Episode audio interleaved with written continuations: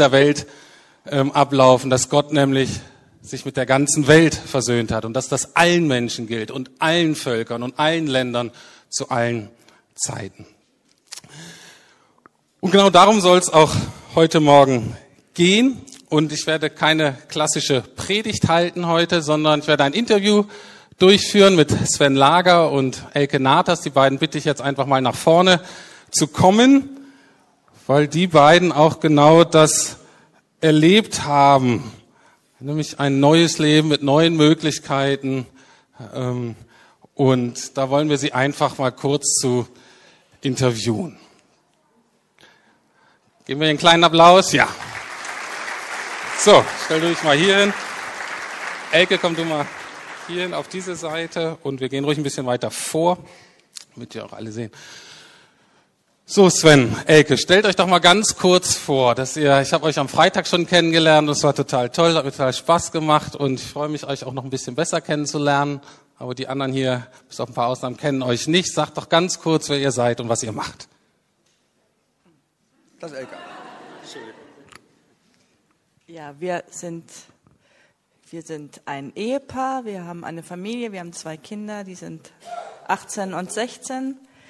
Ähm, wir sind beide Schriftsteller, Autoren und wir haben in den letzten neun Jahren in Südafrika gelebt und sind jetzt auf dem Weg wieder zurück nach Deutschland.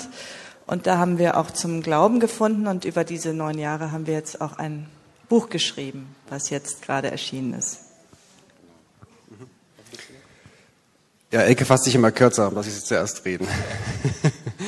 ähm, ganz toll erstmal, danke, dass wir hier sein können. Eine Kirche, die eigentlich schon zu klein ist in Berlin, toll. Und auch unser alter Kiez übrigens, gerade wirklich geweint gedacht. Das ist eine, eine Erlösung für meine eigene Vergangenheit in Berlin. Wir sind Berliner, nicht hier geboren, aber das ist unsere Heimat und es ist auch ein toller toller Start, wieder nach Berlin zurückzukommen. Für uns ganz wichtig, also wir sind Autoren, wir wollten, das ist unser erstes Buch, wo wir darüber geschrieben haben, wie wir eigentlich zum Glauben gekommen sind. Für uns eine ziemlich radikale Wandlung. Aber ich nehme dir nicht deine Fragen vorweg jetzt. Sehr gut. Genau, ihr seid äh, Schriftsteller, ihr seid Akademiker, ihr seid wahrscheinlich so in dem Lager, was wir so als Intellektuelle bezeichnen würden. Also so eine Gruppe von Menschen, die zumindest in Deutschland nicht verbunden wird mit Gott, mit Glaube, mit Kirche, mit Jesus. Und das hattet ihr anfangs auch gar nicht so richtig auf dem Plan. Aber dann ist es doch passiert. Erzähl doch mal, wie habt ihr Gott kennengelernt? Wie hat er sich euch vorgestellt? ähm, äh, wir haben unser Buch Es muss im Leben mehr als alles geben genannt. Äh, und das war ein Titel, der uns so aus dem Herzen sprach, weil wir auf, ich bin, ich bin eigentlich als kompletter Atheist aufgewachsen. Ähm, ganz traditionell, wirklich so gläubiger Atheist. Und äh, ich glaube über mehrere Generationen. Also ich bin sogar auf ein katholisch, katholisches Internat gegangen. Wir mussten auch zum Gottesdienst dort, aber das hat mich nie angesprochen. Da gab's, also Jesus habe ich nie verstanden. Und ähm, diese Suche fing natürlich an im Leben, für, wie für viele Menschen, glaube ich, dass man einfach wirklich nach mehr Sinn sucht, nach mehr Bedeutung, nach, dass, dass die Gebrochenheit im Leben wirklich einem so wehtut und man nicht weiß, warum, warum es so ist und wie es eigentlich weitergehen soll. Und in dieser Suche war wirklich Gottes genialer Plan, uns nach Afrika zu nehmen. Also wir sind erst, wir haben erst äh, in Asien gelebt mit unseren kleinen Kindern. Wir haben angefangen zu schreiben, haben veröffentlicht, konnten davon leben sind nach Asien gezogen, dann nach Afrika. Wir wollten weg aus Deutschland. Hier, hier gab es nichts für uns. Und Gott hat uns nach Afrika gebracht. Äh, aus anderen Gründen. Wir wollten Sonne. Und die Leute sind toll dort unten, gut gelaunt. Äh, einfach schön. Und dort haben wir dann aber wirklich auch Leute gefunden. Ich habe angefangen zu surfen dort unten und dann habe ich äh, einen alten, der heute ein alter Freund ist, äh, gefunden, der gesagt hat, komm doch mal zu uns, wir haben so eine Veranstaltung, da, da reden wir über... Ich wusste schon, das ist so christlich, aber es klang ganz gut. Es hieß so, es hieß so God Sessions, es war so außerhalb der Kirche, es war so in, in so einem ziemlich runtergekommenen Restaurant. Und er meinte, da reden wir über so ganz interessante Themen und äh, tut mich ein, während wir surften. Und dachte, nett, das, wenn, wenn Christen so aussehen oder Leute so aussehen, dann komme ich. Und so fingen wir an, dahin zu gehen. Ja, wir haben natürlich auch nach Freunden gesucht, weil wir waren da ja nur wir und unsere Kinder und ähm, das waren wirklich nette Menschen und die haben uns auch sehr freundlich in ihre Gemeinschaft aufgenommen, trafen sich in so einer kleinen, die hatten nicht mal einen Raum, hatten eben nur eine Schule, ähm, Gottesdiensten, dann bin ich dann hingegangen, regelmäßig Sven nicht so. Aber ich war, ich war schon vorher ähm, in, wir haben in in Thailand gelebt und der Buddhismus interessierte mich sehr und ich hatte eigentlich immer so die Sehnsucht nach einer spirituellen Gemeinschaft, Familie, Menschen, die eben sich mit mehr beschäftigten als mit dem täglichen Geldverdienen, Karriere und so weiter. Und ähm, ja, zu meinem Erstaunen landeten wir dann eben in dieser christlichen Gemeinschaft und da aber alles auf Englisch war und diese Menschen anders waren und da war das so ein bisschen wie so ein ja, so dieses, dieses Volk, diese Menschen, an was die glauben, so zu erforschen. Und dadurch, glaube ich, hatte ich eine Offenheit, die ich natürlich in Deutschland nie gehabt hätte. Wenn ich eine Kirche betrete, weiß ich sofort, was da los ist. Und da habe ich alles schon abgecheckt. Aber da war eben diese Offenheit da und, ähm, und da ist es dann passiert. Durch regelmäßiges Zuhören ähm, wirklich ist Gott in mein Herz gedrungen und ich war dann eines Sonntags davon überzeugt und kam nach Hause und und Sven hat mich dann, er meinte, oh, du bist mutig und hat mich dann so beobachtet, wie es jetzt weitergeht mit mir. Der Elke war immer das Versuchskaninchen. Das war ganz wichtig. In vielen Entscheidungen in seinem Leben habe ich immer Elke erstmal vorgehen lassen. die ist immer die Klügere. Aber es war wirklich so. Ich dachte wirklich, okay, ich muss einfach aufpassen. Das ist vielleicht eine Sekte, man weiß ja nie. Ne? Mal gucken, was sie so macht. Ähm, das Tolle war aber, ich meine, das wissen jetzt alle verheirateten Paare oder alle Paare, ist, man kann ja seinen Ehepartner nicht verändern. Man versucht es eine Weile lang und verzweifelt daran und denkt immer, komisch, eigentlich weiß ich es doch viel besser. Und dann fängt Gott an, uns zu verändern. Und das habe ich in Elke gesehen, Elke in mir gesehen, aber ich dachte wirklich, Wahnsinn. Wenn, wenn, wenn es diesen Gott gibt und diese Veränderung wirklich von ihm kommt, dann ist es etwas, was für Paare wirklich sehr real ist. Und das hat uns auch, hat uns wirklich, also äh, ich glaube, ich glaube, unsere Ehe wäre zerbrochen, hätten wir wirklich nicht Gott gefunden. Oder hätten wir nicht wirklich verstanden, worum es geht im Leben. Das war wirklich was sehr, sehr Großes. Ja, noch was, was wir einfach auch in Afrika erlebt haben, ist, dass wir äh, Gott auf sehr, sehr reale und sehr praktische Weise ähm, erlebt haben und Menschen gesehen haben, die, die auch wirklich ähm, auf ihn angewiesen waren und auch so lebten. Und, und das war eigentlich, es war wirklich ein durch und durch praktisches, ein lebendiger Gott, der in Menschen lebte. Das war für mich alles neu. Ich bin evangelisch aufgewachsen. Ich hatte eine Mutter, die, die war schon in einer gewissen Weise gläubig. Sie betete mit uns, die suchte aber auch immer in so komischen christlichen Wissenschaften. Also sie suchte irgendwie so rum. Aber ich habe immer, ich bin als Kind mit einem Gott aufgewachsen. Ich bin konfirmiert worden, hatte da ein starkes ähm, Erlebnis und dachte, Wahnsinn, ich hatte Psalm 23, wenn das alles wahr ist, das ist ja der Hammer. Und dann bin ich da wieder weggegangen und das Leben sah einfach ganz anders aus. Das war kein Thema mehr. Also ich hatte das mehr als Sven sicher in meinem Herzen. Ich habe auch gebetet, wenn es mir schlecht ging.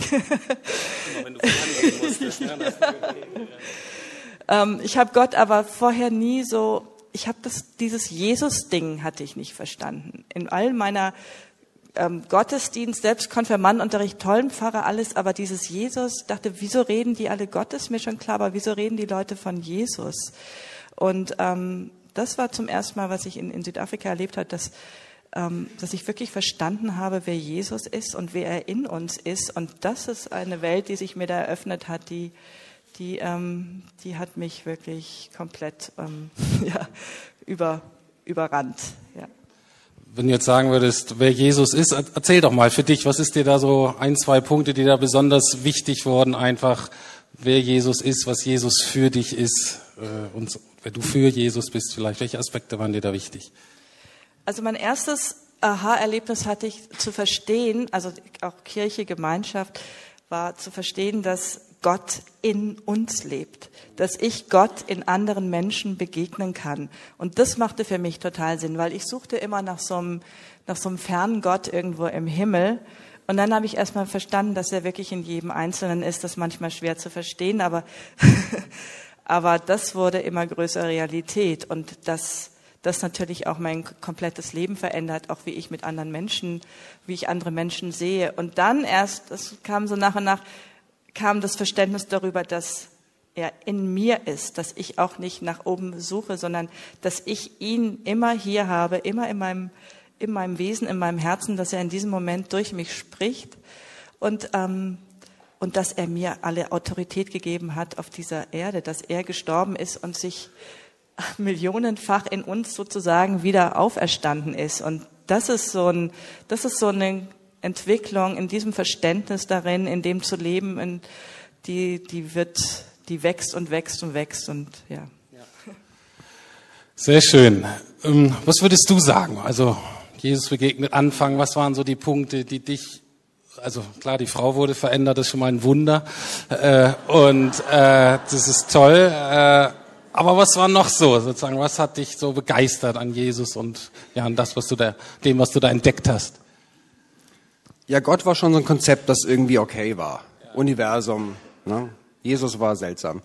Aber ich muss dazu noch mal ganz kurz mal so ein Bild zeichnen von Südafrika, was äh, das ist einer der wenigen Länder, wo ich nicht verstanden habe, wie es da aussieht und wie es funktioniert. Also man weiß es Apartheid, ne, wer Shell tankt, tankt Apartheid, diese ganzen Sprüche, Boykott, man hat das irgendwie, hat das so mitgemacht früher in der Schule. Aber ich wusste nicht, wie dieses Land aussieht. Und es ist ja wirklich, wir leben in einer Gegend da unten, ähm, die ist im Mediterran. Ähm, und dort leben wirklich, Südafrika hat ja wirklich elf offizielle Sprachen. Und das sind noch nicht mal alle Ethnien, die dort leben. Und äh, die leben auch wirklich miteinander oder auch sehr oft immer noch nebeneinander. Und äh, in der Gegend, in der wir leben zum Beispiel, gibt es sehr viele Ossas. Die, die nennen sich so, die haben sie die Klicklaut in ihrer Sprache. Und durch diese verschiedenen Kulturen, man hat Buren, man hat Engländer, man hat Zulus, äh, äh, es gibt viele afrikanische Einwanderer, es gibt viele Deutsche, es gibt viele, ähm, also es ist wirklich äh, ein kunterbuntes Völkergemisch dort unten, die oft auch erste, zweite Generation erst sind. Ähm, und ich habe, glaube ich, am meisten gelernt, natürlich in der Kirche auch von Menschen, von was El gerade sagte, Jesus in den Menschen oder wie Menschen Jesus erleben. Und eine, eine der stärksten Erlebnisse für mich war persönlich da ich ja eher ein Glaubensdenker bin, ne, wir Deutschen, glaube ich, sind, neigen eher zum Philosophieren, äh, habe ich viele Ossas kennengelernt, die Jesus sehr persönlich kennengelernt haben als jemanden, der sie tatsächlich befreit hat aus äh, der Hexerei. Und ähm, ich spreche jetzt von Kosas, die absolut in einem normalen Beruf arbeiten, in einem Kleiderladen, irgendwas, nicht in irgendeiner Hütte leben, aber vielleicht in einem Shack irgendwo ähm, aber die aus einer Gegend kommen, wo Leute verhext werden, die auch immer noch verhext werden. Wir hatten neulich auch ein Mädchen, das wurde einfach in der Schule wirklich verhext und starb. Das habe ich erst später davon gehört. Also die, das passiert ständig. Da gab's, wir hatten eine Freundin in der Kirche, die hatte plötzlich immer, die war in der Kirche und, und fing plötzlich an, so unflätiges Zeug zu reden. Und da musste die Kirche auch wirklich für die beten und sie wirklich im Heiligen Geist taufen, bis das weg war. Und da dachte ich, wow, da passiert was, das können wir nicht hin oder her denken, das hat wirklich Kraft. Und da habe ich gemerkt, also es gibt so viele Menschen, die beten für ihr Essen am nächsten Tag, weil es gibt Armut. Es gibt so viele Menschen, die beten für ihre Sicherheit, weil natürlich immer noch Gewalt herrscht gegen Frauen und Kinder.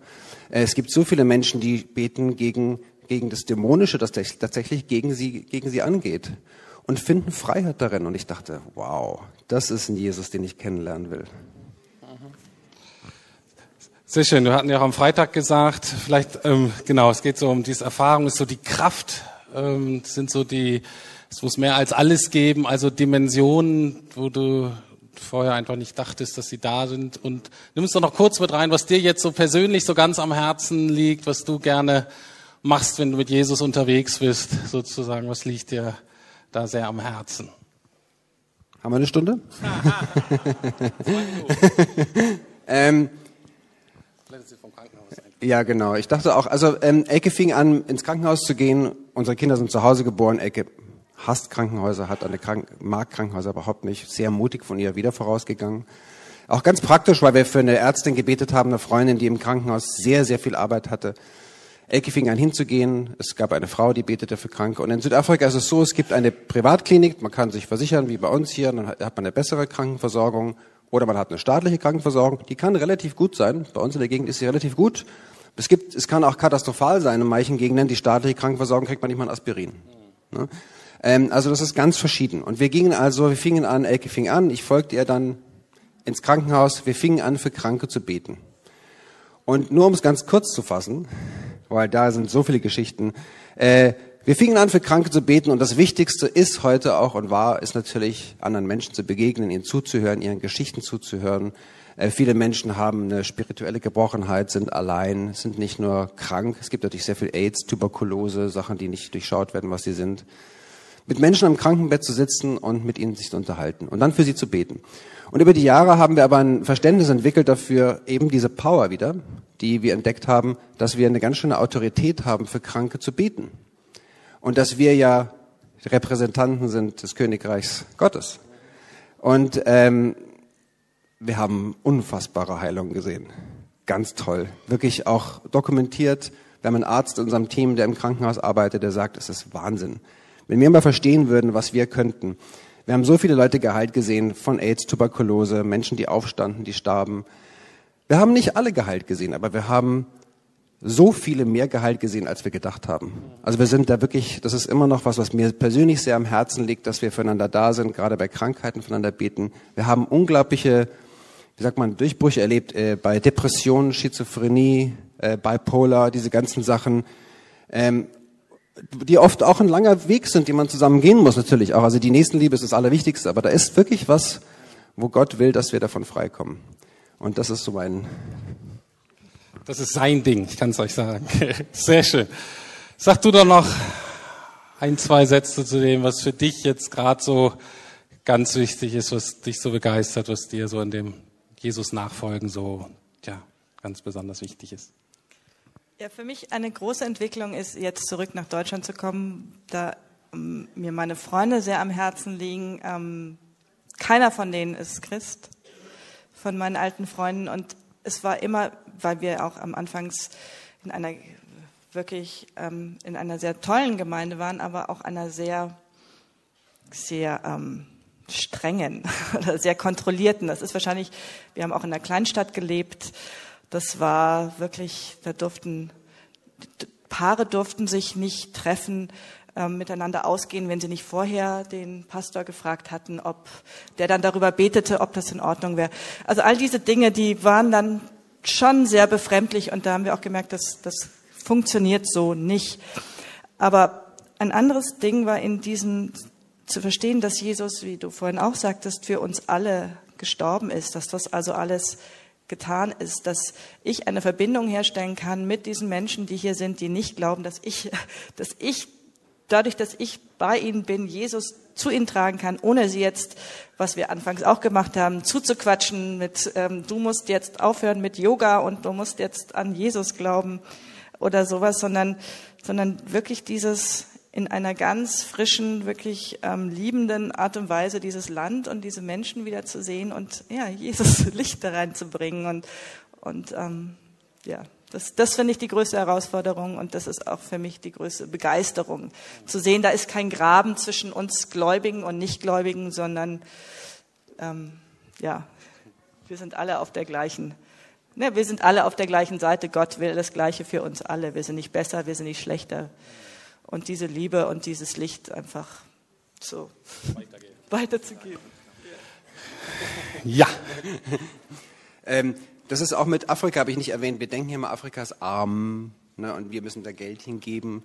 Afrika ist sehr reich. Und Afrika hat sehr viel zu geben und wir haben auch sehr viel zu geben. Ähm, und das habe ich wirklich gemerkt, auch gerade, oder, oder junge Leute, ne? junge Leute sind, haben unglaubliche Power. Also wir dürfen nie denken, das habe ich, als wir gebetet haben mit Rüdiger, bevor wir herkamen, gemerkt, wie sehr wir uns bereichern können. Auch mit unserer, ich bin so dankbar, dass Gott uns nach Afrika geschickt hat, damit wir was mitbringen können weil für uns am Herzen schon Deutschland auch wieder liegt. Da ist was ganz Tolles, wo ich glaube, wo Afrika ein Teil sein wird, weil wir geschichtlich gesehen natürlich ne, mit den Moraviern, mit den Meeren und so weiter natürlich nach Afrika hinausgingen, ne, die Missionare. Also passiert was ganz Tolles. Sehr schön. Gut. Ihr seht, die beiden haben was zu erzählen. Sie haben auch viel geschrieben. Wir haben, das ist dieses Buch, in dem Sie so äh, das nochmal nachzeichnen. Äh, sehr spannend.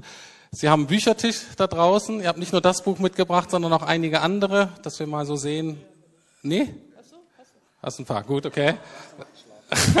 Sehr gut.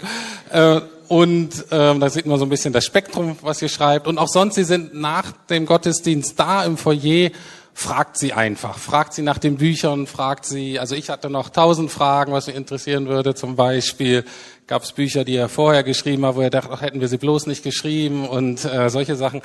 Ähm, nee, sehr gut. Ähm, aber lernt sie kennen, fragt sie, bestellt die Bücher. Ähm, ja, sie freuen sich, euch kennenzulernen. Ähm, kommt doch noch mal kurz ein bisschen zusammen. Ich würde gerne noch für euch beide beten. Ihr habt ja jetzt als Familie, ich kenne das ja auch, nur von England mit der Familie zurückzukommen, ist schon nicht so einfach. Von Afrika wird es nicht leichter sein. Und dass wir einfach für euch beten, dass ihr hier gut landet und merkt. Wir suchen auch eine Wohnung in Schöneberg. Wir suchen noch eine schöne Wohnung in Schöneberg. Also. Sind auch, wir sind auch noch hier eine Weile. Also ich merke immer so nach, manchmal gibt es viele Fragen ne, nach dem Gottesdienst, man hat da nicht für jeden Zeit, das finde ich immer schade. Wir sind immer wieder hier. Ich wollte heute Abend nochmal kommen. Einfach, wir laufen nicht davon. Ja. Genau, wir sind jetzt so langsam hier, bleiben in Schöneberg, gucken, wie sich das entwickelt. Gut. Lieber Herr Jesus, wir danken dir, dass es so deutlich geworden ist, dass du Sven und Elke von Ewigkeit her geliebt hast und dass du ähm, dich dann entschieden hast, im richtigen Moment ihnen zu begegnen. Und wir danken dir, dass das geschehen ist durch Menschen, in denen du gelebt hast. Und es ist einfach so deutlich geworden, dass du gut bist und dass du es gut meinst mit uns. Und so wollen wir jetzt auch für Elke und Sven beten, für all die Dinge, die sie jetzt brauchen, als Familie, als Einzelne, praktisch, innerlich, ähm, um wieder gut hier in Deutschland zu landen. Und du siehst ihr Herz, sie wollen wirklich letztlich für dich da sein, wie auch immer. Und so wollen wir uns hinter sie stellen, auch als Gemeinde, und wollen sie segnen mit deiner Gegenwart, wollen sie segnen mit deiner Liebe, wollen sie segnen mit deiner Kraft und wollen sie einfach segnen mit deinem wunderbaren Namen, Vater, Sohn, Heiliger Geist. Amen. Gut, vielen Dank euch beiden. Äh, musst du nicht. Äh, also, auch die haben eine heiße Taufgeschichte steht hier drin. Also wenn, so, wenn ihr die Taufgeschichte von den beiden hören wollt, kauft das Buch.